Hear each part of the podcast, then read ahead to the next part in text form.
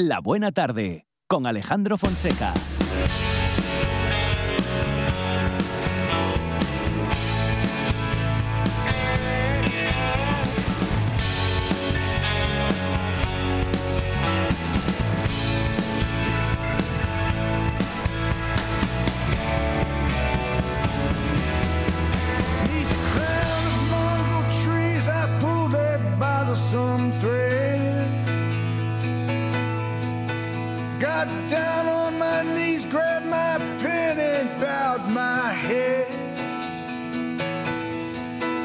Tried to summon all that my heart finds true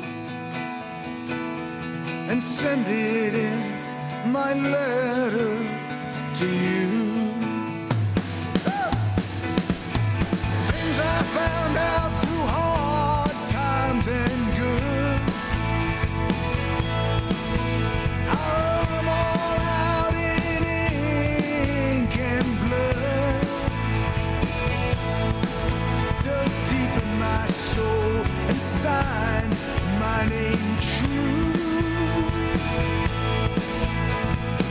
sinning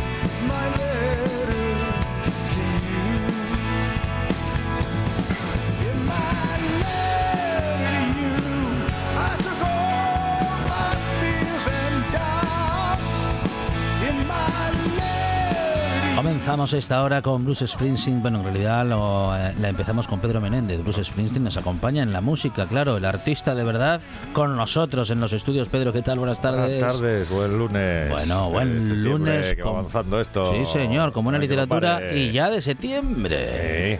Sí. Y entonces, como estamos en septiembre, Sí. hoy eh, puede que traiga eh, al, al poeta más raro de todos los que trae. Ajá. Y anda que no he hablado de gente rara, ¿eh?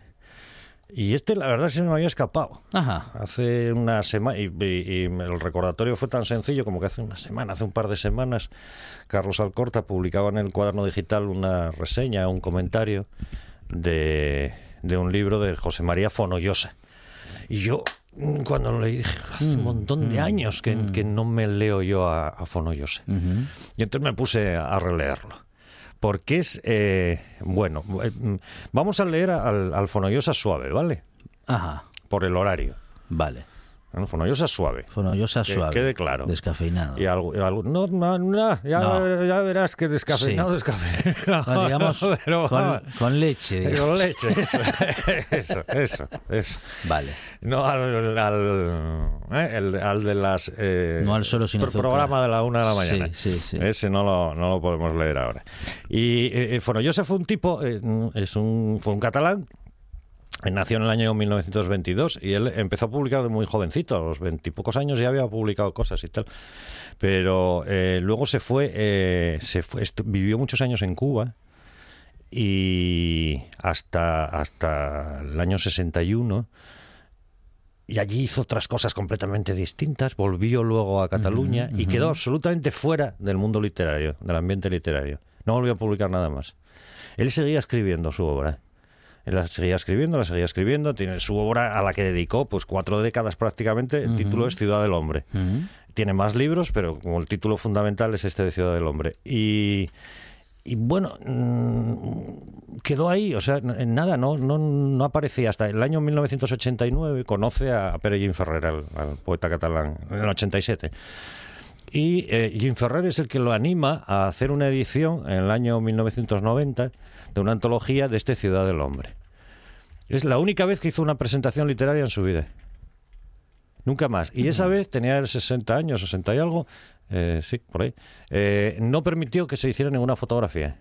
Anda. Con lo cual no tenemos, tenemos fotos de él, Sí. no es que no tengamos ninguna, pero no de esa, no de esa eh, presentación. Eh, y, y se murió el año siguiente. Vaya. Y entonces ahí quedó. Entonces es gente de esta que vivió de, de un modo muy especial, eh, muy alejado de todo el mundo literario porque no le gustaba nada las guerras intestinas, vamos a decirlo, y, y los codazos y los, y, y los rodillazos que hay por ahí, que hay muchos.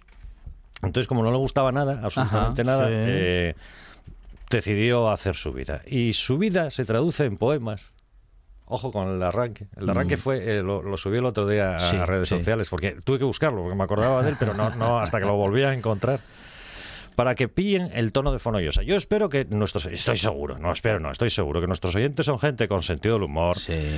que eh, no son de estos odiadores en redes que saltan a la mínima y que Vale. enseguida quieren linchar a alguien. No, y sobre todo porque están Porque- escuchando radio. Porque están escuchando En radio. radio y- funcionan las cosas de otra manera. Y la gente de la radio es eh, Claro. gente distinta. Sí, Entonces yo sé sí. que tiene sentido del humor. Eh, porque en- si no tiene sentido del humor es difícil entender a, a Fonollosa y a veces hasta te puedes enfadar con él o te apetecería darle un puñetazo, pero bueno, como no lo tienes cerca. Este fue el poema que el otro día subí a redes sociales, que lo tenía en la cabeza, pero no era capaz de reproducirlo a memoria hasta que lo encontré. Dice así, y este es el tono. Sé que por fin has vuelto a la ciudad en un suntuoso coche de gran lujo. La gente pensó en mí. Yo la maldigo.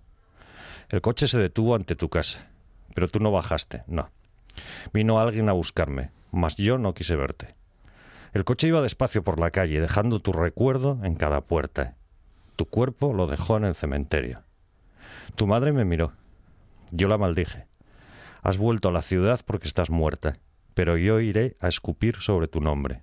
Wow. Este es Fonollosa. Wow, wow, wow, wow, wow, wow. Y esto es lo suave. Esto es lo sí.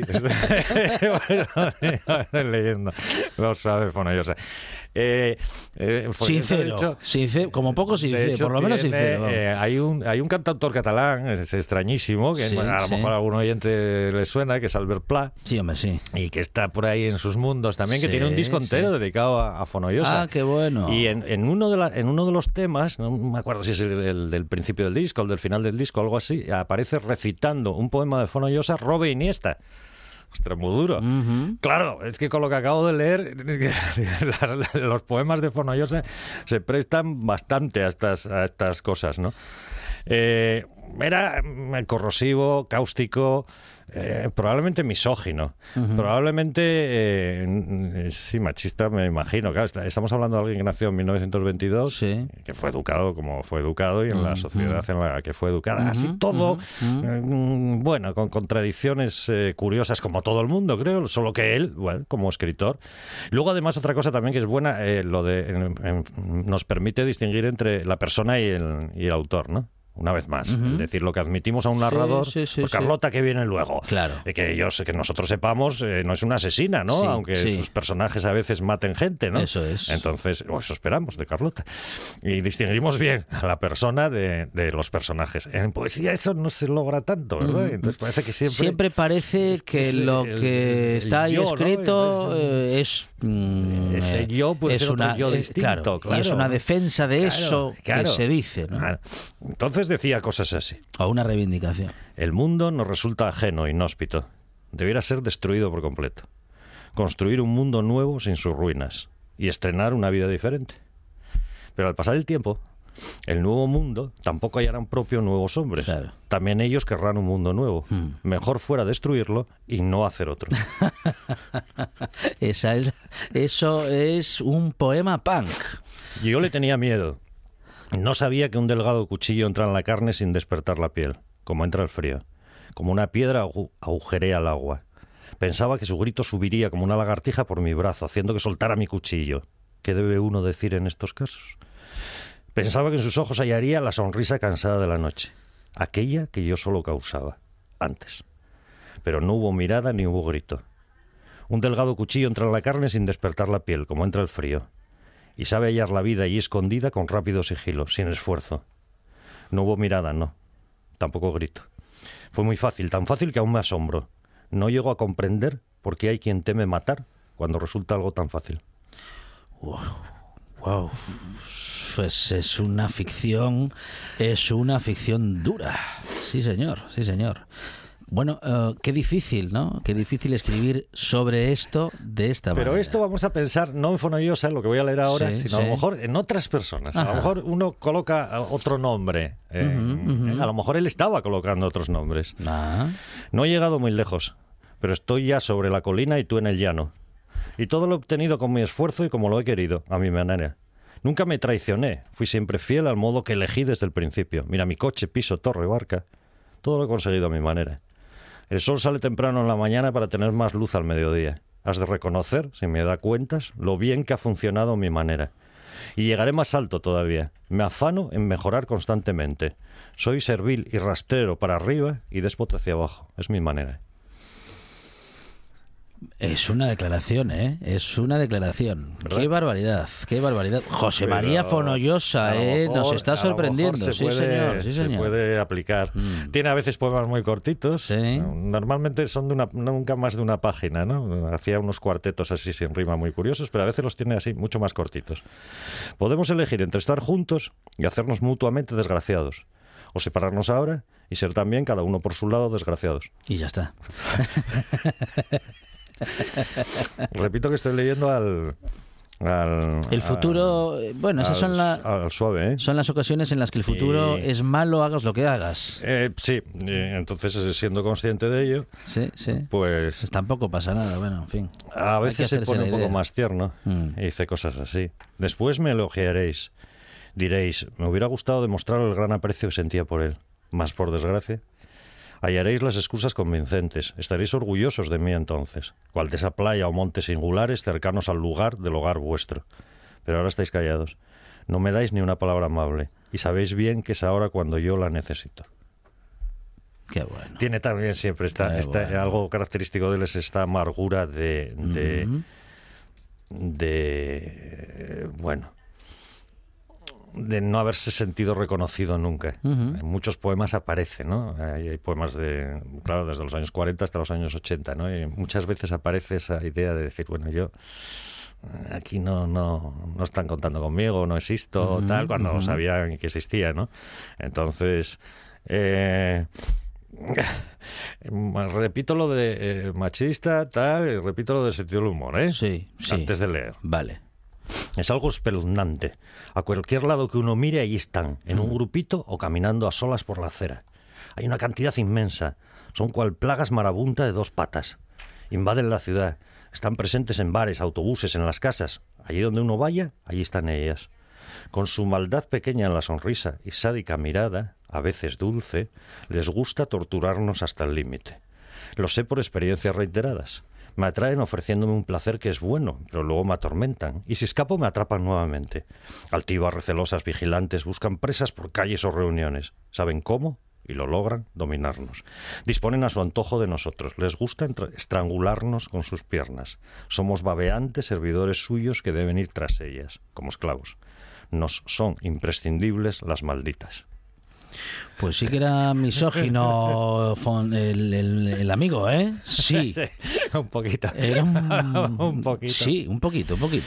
Y el paso del tiempo, Sí. ¿cómo trata Forroyosa un tópico Ajá, general del paso del tiempo? ¿no? A que ver, yo creo que todos en algún momento Sí, nos sí. tenemos que enfrentar a esto.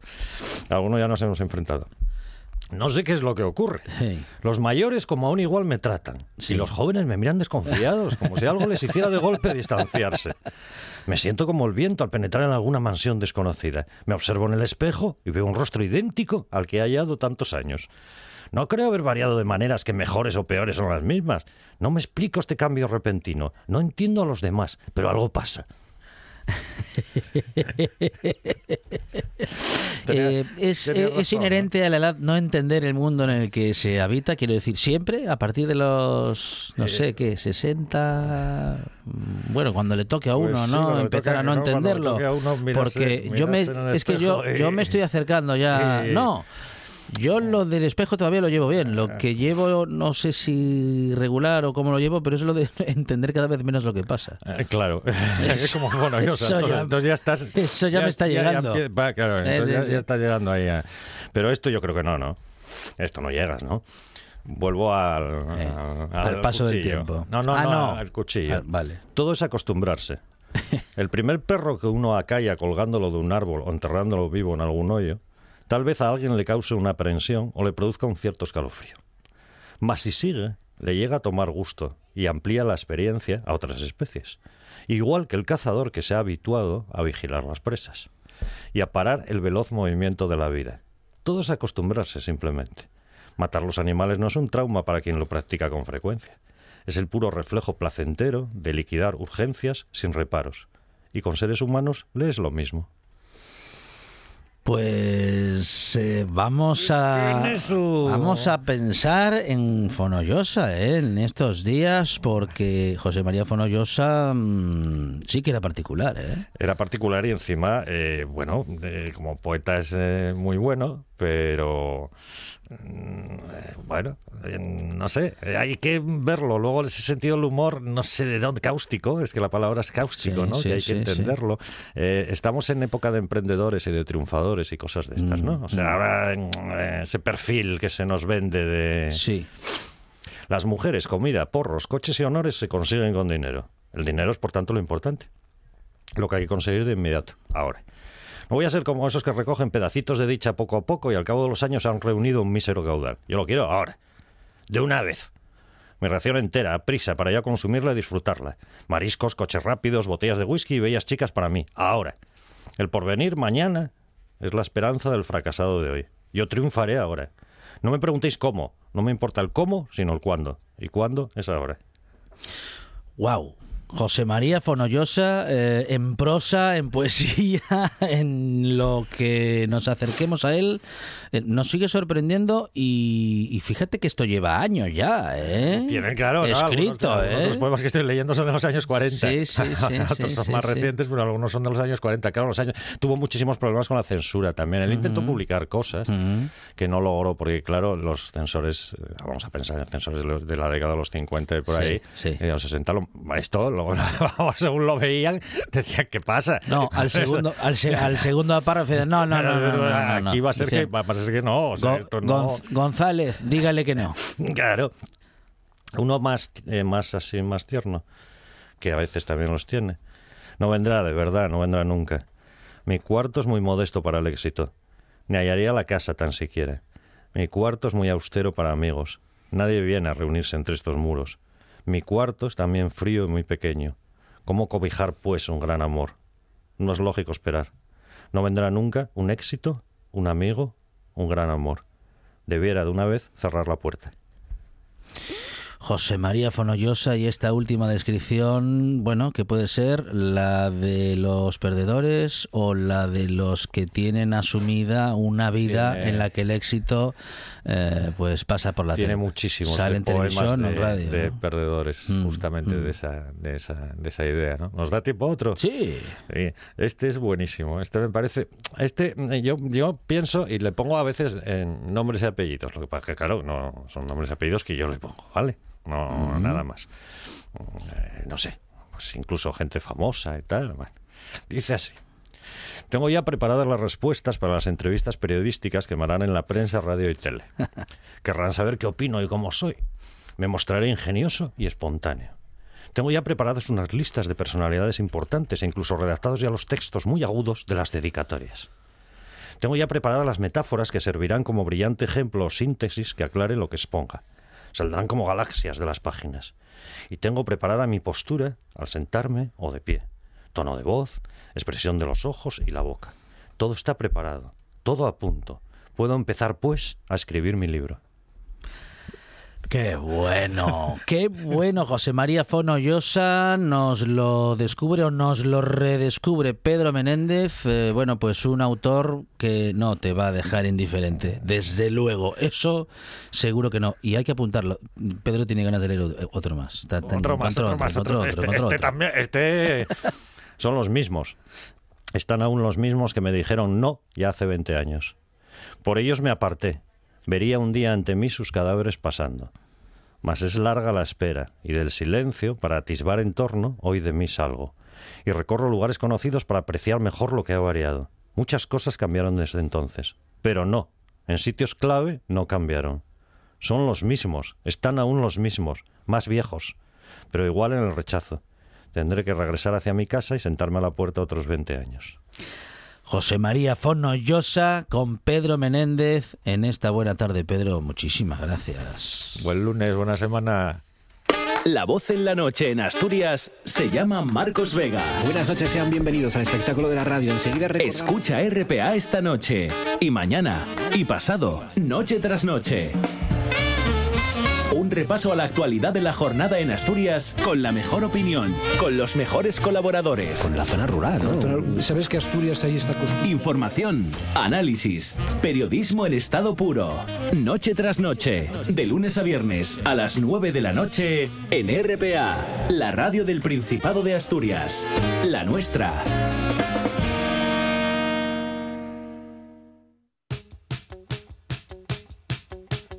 La buena tarde con Alejandro Fonseca.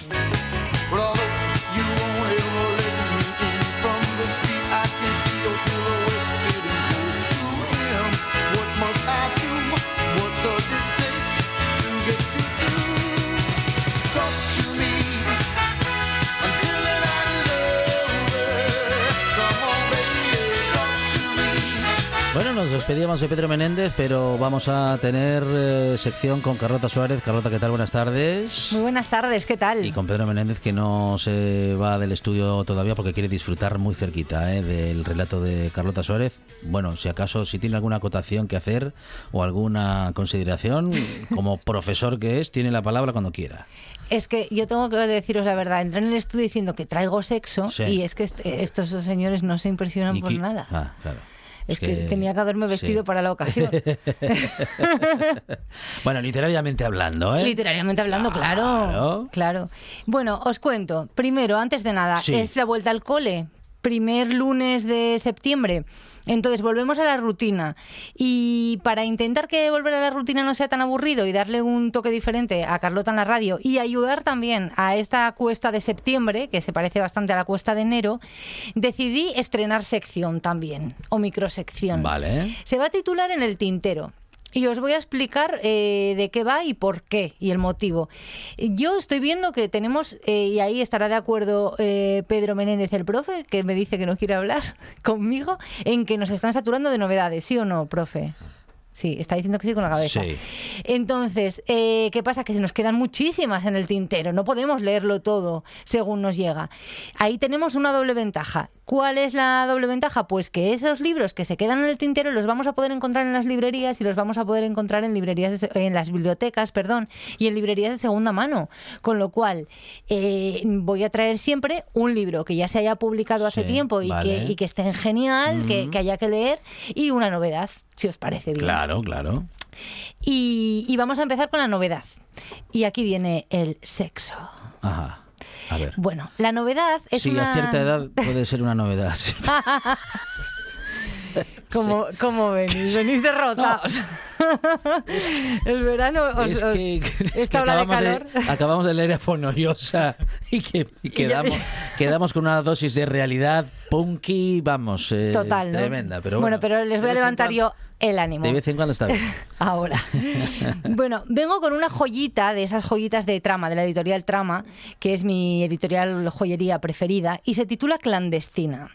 Y al profe le va a sonar eh, la autora de esta de Clandestina, que es Dominique Auri. Dominique Auri mm, es el. En realidad es un seudónimo. Es un seudónimo mm, de un nombre que a la vez tiene seudónimo. Este es una doble identidad, no, ya es una triple identidad. Dominique Auri eh, escribió un verdadero clásico de la literatura erótica, que se llama Historia de O. Y hacían, eh, en aquella época se vendía en Francia y aquí en España iban a comprarlo a Francia igual que consumir el cine, ¿no? A Perpiñán. A Perpiñán. Y, y bueno, fue una novela pues que muy, muy vendida, muy vendida. ¿Y qué tiene de característico esto? Pues que la identidad, eh, la identidad de la autora, en este caso de Dominique Auri, no fue ella, eh, escribió el libro con el seudónimo de Pauline O Reage, es que yo no soy de francés, soy de inglés. Sí. Y, y su identidad no, no se supo hasta 40 años después de su publicación. Y cuatro antes de, de la muerte de Dominique Auri.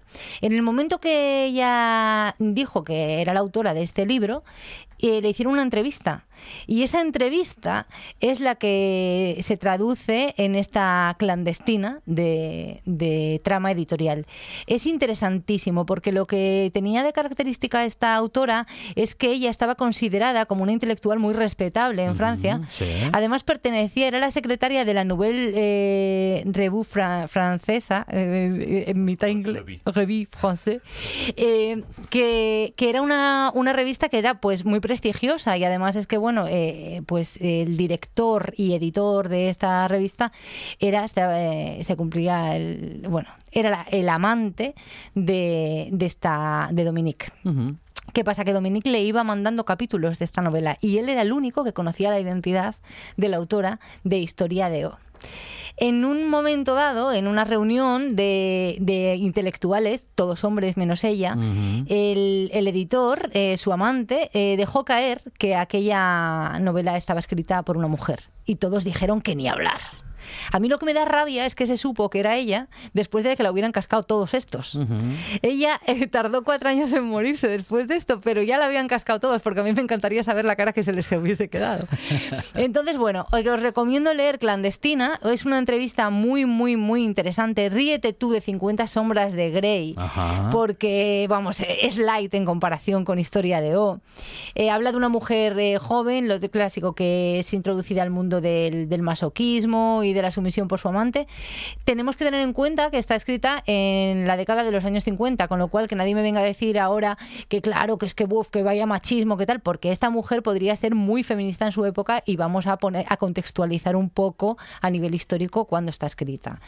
Y, y bueno, nada, pues que tenéis que leerlo, clandestina, de traducida, por cierto, que nunca eh, siempre digo que hay que dar muchísima muchísimo valor a los traductores. Esta entrevista eh, que dio Dominique Auri, clandestina, Está traducida por Gabriela Torregosa, está editada por Trama de esa manera tan bonita que tienen ellos de, de- de editar, de publicar, con, con, bueno, con esas tapas mates rugosas y muy agradables al tacto, así que os lo recomiendo. Muy bien, muy bien. Bueno, las recomendaciones de Carlota Suárez que a partir de ahora, bueno, pues van a venir con una novedad y con, vamos a decir que un clásico o un, bueno, un libro, un incunable. Es, no va a llegar a ser clásico, todo, Sí, va a ser sí. pues eso, que a lo mejor se publicó hace cuatro Vale, años, cinco bien, años, sí. pero que tú puedes encontrar perfectamente en las librerías de segunda mano, por ejemplo, y en las bibliotecas.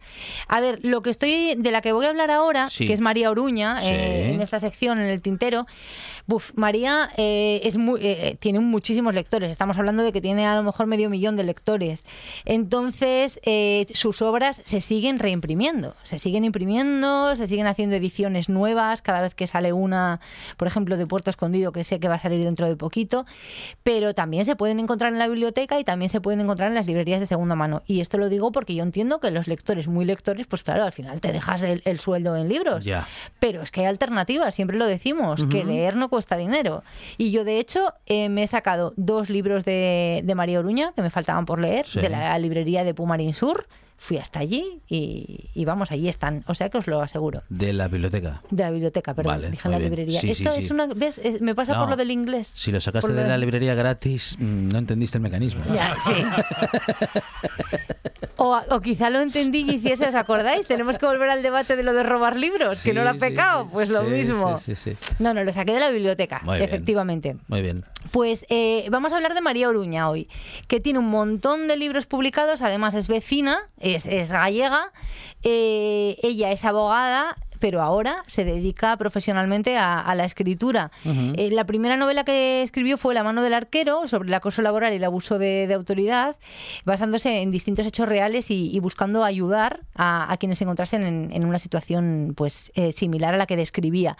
Y inmediatamente después escribió su primera novela de misterio, Puerto Escondido, que yo me consta que aquí en Asturias se leyó mucho, porque es muy fácil que un asturiano eh, comulgue y se encuentre a gusto en el escenario, ¿no? O sea, se lo, lo vea suyo el escenario de, la Cantabria costera. Y, bueno, pues eso, está ambientado en Cantabria y a partir de esa primera novela publicó, pues me parece que son tres o cuatro más. Cuatro, creo que son cuatro más y que va otra, otra, otra de esta saga de Puerto Escondido. Pero yo creo que la mejor para explicaros eh, de qué va la saga y por qué hay que leerla es la propia María Oruña. Hola, soy María Oruña y bueno, todos los que estén interesados en la saga de los libros del Puerto Escondido, contaros que son eh, cinco misterios de momento. Eh, cada uno trata un tema muy distinto y con una voz narrativa diferente. Eh, algunos son de un corte más gótico, otros hacen guiños a literatura de comienzos del siglo XX, otros del siglo XIX. Cada misterio se adapta a la trama que trabaja. El primer libro fue publicado en 2015 y el último, El Camino del Fuego, eh, fue publicado ahora en 2022. Todos se siguen reimprimiendo todos los años, eso es por gracias a los lectores que, confían en mi trabajo y a los que les debo todo, porque soy hija del boca a oreja. Espero que disfrutéis eh, todos y cada uno de los misterios de los libros del Puerto Escondido. Muy bien, muy bien. Eh, buena recomendación y muy bueno el relato. ¿eh? Sí, y además, bueno, son muy entretenidos. Yo sé que la novela negra gusta mucho eh, a nuestros oyentes y, y bueno, eh, yo os, recomiendo que echéis un vistazo a los que os faltan por leer, porque seguro que hay alguno, y, pues eso, vayáis a visitar la biblioteca o las librerías de segunda mano que también están por ahí y presta mucho tenerlos. Y os acerco también otro libro, El bosque de los cuatro vientos, que también es de María Oruña y se sale un poco de, bueno, se sale un poco no, eh, no pertenece a esta saga de Puerto Escondido.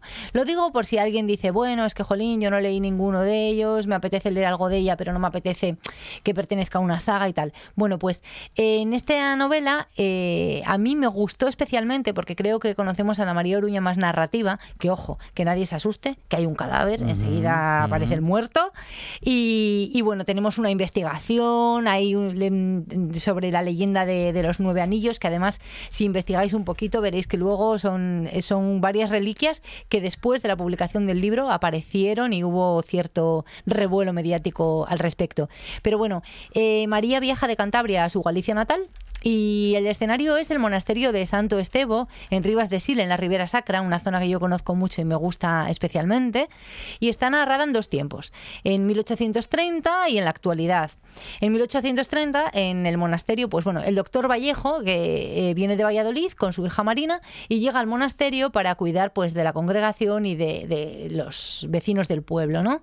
Y bueno, Marina, eh, su hija, pues se va a enfrentar al rechazo de los que no ven con buenos ojos que una mujer pueda estudiar, pueda dedicarse a estudiar y a las hierbas y tal.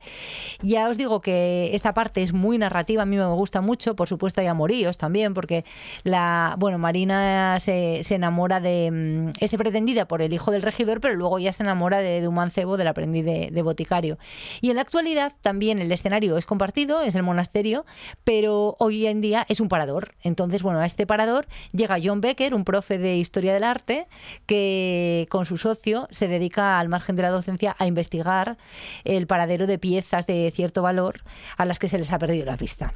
Y a partir de ahí, pues no cuento más y a leer todo el mundo. Eso es, claro que sí, es lo que siempre recomienda Carlota Suárez en esta buena tarde y lo hace con el relato también ¿eh? de algunos autores y autoras y de quienes también nos recomiendan sus propios libros y los de los demás. Y algunos más, sí. Bueno, recuerdo El bosque de los cuatro vientos, eh, es el libro del que os acabo de, hablar, y eh, la saga de Puerto Escondido, que es con lo que está arrasando y que está recolectando un montón de, de lectores, María Oruña. Y antes de pasar a libros que dejan huella, las bibliotecas. Es que, bueno, os voy a empezar a traer, es imposible traeros toda la programación de todas las bibliotecas de Asturias, porque son muy, muy activas. Así que, por favor, cada uno, dependiendo de dónde viva, que entre en la web, que se, que se actualice sobre el calendario de las bibliotecas y que, y que las visite, porque tienen muchísimas actividades muy, muy interesantes. A mí me ha llamado la atención en esta ocasión la red de bibliotecas de Mieres, que nunca hablo de ella, eh, pues bueno, tiene nueva edición de clubes de lectura y estáis a tiempo porque las inscripciones son del 15 al 30 de septiembre en Mieres, Santa Cruz, Turón y Ujo. Así que ya sabéis, a, a programar, a programar el mes de septiembre. Y luego la Biblioteca de Montiana tiene un taller de teatro infantil muy chulo del 1 al- al 9 de septiembre y ya una cosa que me encanta y es que la Biblioteca de Roces, de aquí de Gijón, Sí. está organizando un fiestón. Ah, sí. Está organizando un fiestón el miércoles 7 de- en el Parque de Salvador Allende. Va a haber cuentacuentos, títeres, gincana, concurso de dibujo y he visto unas camisetas que tienen pinta de ser regalo para quien, bueno, que hay que ganárselas, vamos.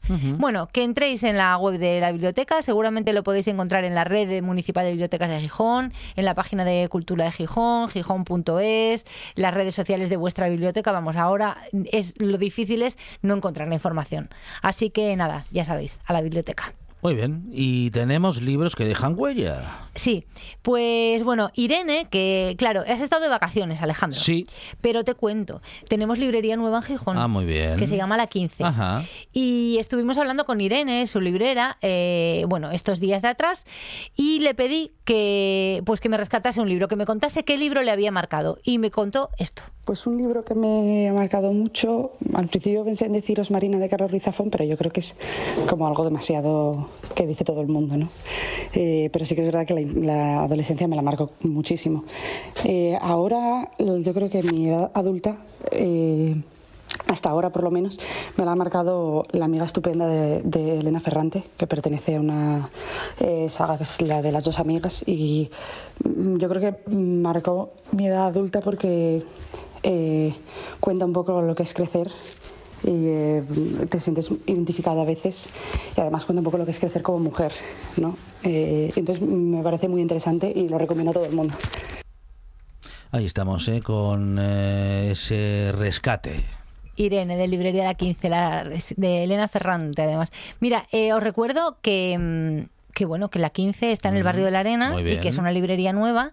También que Irene es traductora, que está muy metida en el mundillo literario editorial y que tiene pensado hacer actividades muy, muy interesantes fuera de lo habitual. Entonces, bueno, que estéis también muy atentos a, a sus redes sociales.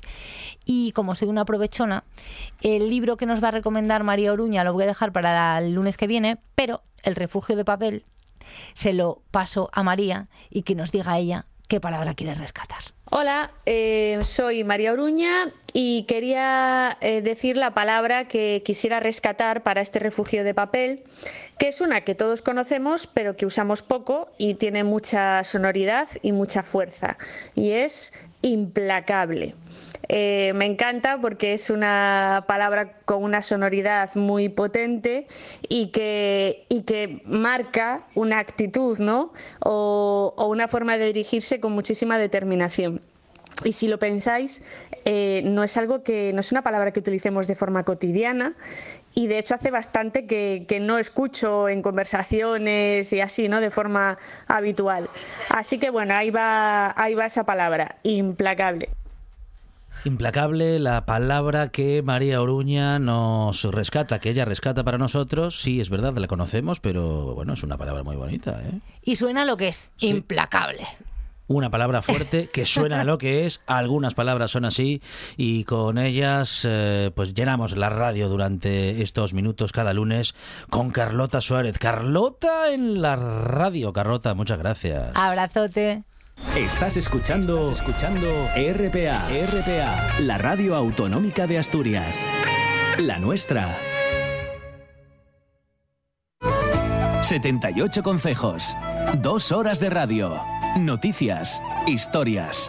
Cada tarde, de 6 a 8, directo a Asturias, en RPA.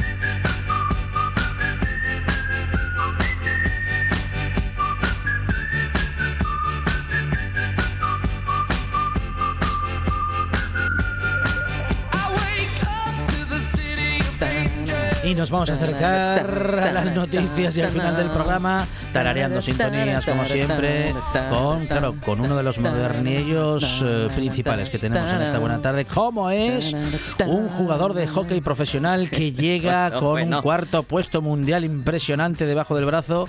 Eh, Dani Gallo, ¿qué tal? Buenas tardes. Hola, hola. Bienvenido una semana más. Bueno, ahora de- después de haber descansado un poquitín, Sí. solo un poquitín, después de, bueno, pues eso, de un mundial de hockey. Madre mía, la verdad que una Repres- experiencia... representando a España. Ah, Una experiencia increíble. La verdad que estoy muy contento de poder contároslo aquí. Que bueno, nos quedamos ahí a las puertitas Sí, ¿no? de, sí, de poder sí. conseguir la, la medalla, pero, pero bueno, la verdad que te quedas con, con la miel en los labios, pero va, con ganas de volver a retomar y para la próxima pues eh, luchar bien. por ello y conseguirlo. Hay, eh, ¿Cada cuánto hay un mundial de hockey? Cada dos años. Cada dos años. El concreto de Hockey Masters. Yo Ajá. estoy en la categoría con la selección española Master más 40. Muy bien. Y nada, como te contaba, jugamos el Mundial en Inglaterra este pasado agosto y la verdad que competimos muy bien y al final quedamos cuartos de 14 selecciones que había apuntadas en este mundial y la verdad que, que- que, bueno una experiencia increíble y, y lo que te decía muchas ganas de volver a repetir y de Ujú. intentarlo para la próxima Muy bien. a ver si para el año que viene conseguimos volver a entrar que hay europeo y esta vez sí que conseguimos llevarnos medalla Muy bien. lo intentaremos Bueno, gran eh, actuación del equipo Master más 40 eh, Ujú. de España, eh, en- bueno, pues representando nuestro país Ujú. y representando Asturias. También ha estado Dani Gallo ahí. ¿Eh? Efectivamente. Sí, señor. Y que, sí, señor. y que la edad es un número, ¿eh? Porque estábamos ahí los, los, los abueletes del Sí, hockey, como quien dice, pero vamos, Nivelazo, dando, ¿eh? dando el callo duramente. Muy bien, muy bien, muy bien. Bueno, con Dani Gallo hablamos también de tecnología, eh, al menos una vez a la semana o al menos eso intentamos. va- ¿eh? Vamos a intentarlo, ¿no? Porque Sí. ya que el otro me dijo que estaba de reformas en casa, que Sí. estaba arreglando no sé qué, que bueno, que ya sabes, ya sabes cómo es. ¿no? Siempre tienen alguna excusa, Siempre, ¿eh? siempre hay Sí, algo, no sé por qué será. Pero bueno, tengo que decirte que, que bueno, que de series algo me ha dado tiempo de ver y tengo que mencionar las dos series más punteras que hay ahora mismo, que yo creo que es un poco de las que hablará todo el mundo. Le preguntaremos eh, al otro cuando vuelva, porque Sí. ya sabes que este cuando se le cruza algo, lo cruza ya de, de De por para vida. siempre. Y tengo que decirte que he empezado a ver la serie, la precuela de Juego de Tronos, que es la de Casa del Dragón, Sí. que, buah, bien, eh, apunta maneras, eh. Ajá. Está, está basada en creo que es unos 200 años previos a la serie que conocemos actualmente y la verdad que, que está muy muy bien. Yo os lo recomiendo a todos que si podéis que, que la veáis porque os va, os va a gustar, ¿no? Trata un poco de la gente de, de la Casa del Dragón, ¿no? De, de los Targaryen, un poco de lo que eran y por qué se autodestruyeron, porque al final un poco la historia va de eso, de cómo consiguieron destruirse desde dentro y la verdad que hay una trama ahí muy, muy chula. ¿eh? Os, la, os la recomiendo. Muy bien. Y después, nada, la serie que también han publicado también en Amazon Prime es la de Los Anillos de Poder, Ajá. que es eh, la de- también precuela de- del Señor de los Anillos. Sí. Y oye, eh, estos se han gastado mucho dinerín en esta serie. ¿eh?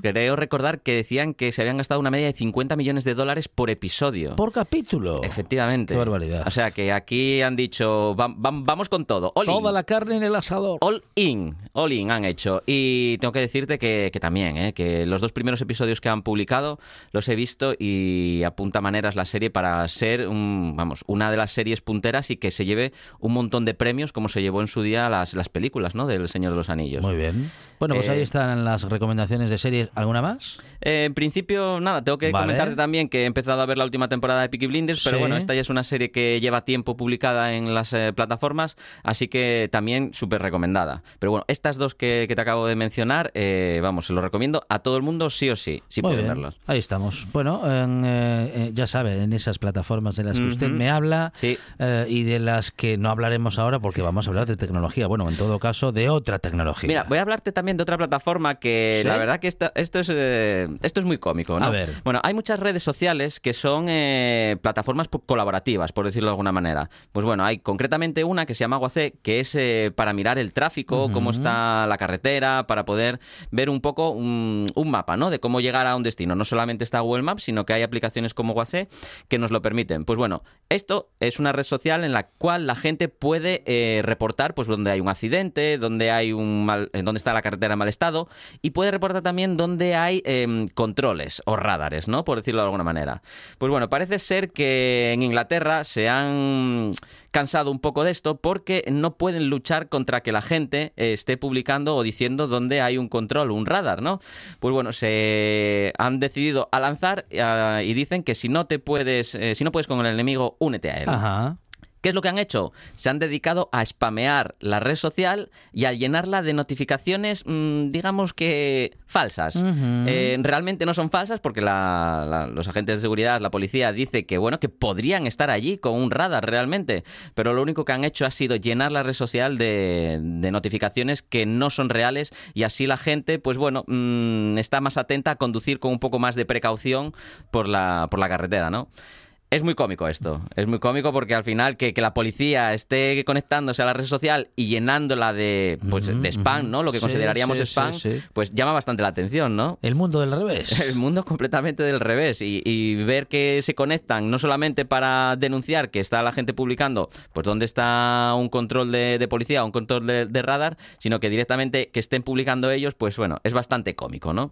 Digámoslo así. Eso es. Bueno, algunas cosas raras que pasan en Sí. el mundo y algunas se, se las contamos en esta buena tarde, en estos minutos para la tecnología y bueno, y el humor si nos queda. Bueno, mira, te- eh, una cosa bastante cómica y es, eh, por ejemplo, hablábamos de, de las, eh, de las series y concretamente la del Señor de los Anillos, ¿no? De, de los Anillos de, poner- de Poder. Pues bueno, en Amazon, como a día de hoy puedes poner comentarios de lo que te parecen los productos Sí. y también lo puedes poner de las series, ¿no? La opinión que tienes de las series. Pues bueno, para que no se llenase mm, las series de comentarios mm, fraudulentos, Amazon parece ser que decidió suspender los comentarios de la serie durante un par de días. Así, eh, según ellos, evitaban que, pues bueno, que se empezaran a poner comentarios que igual no les interesaban mucho.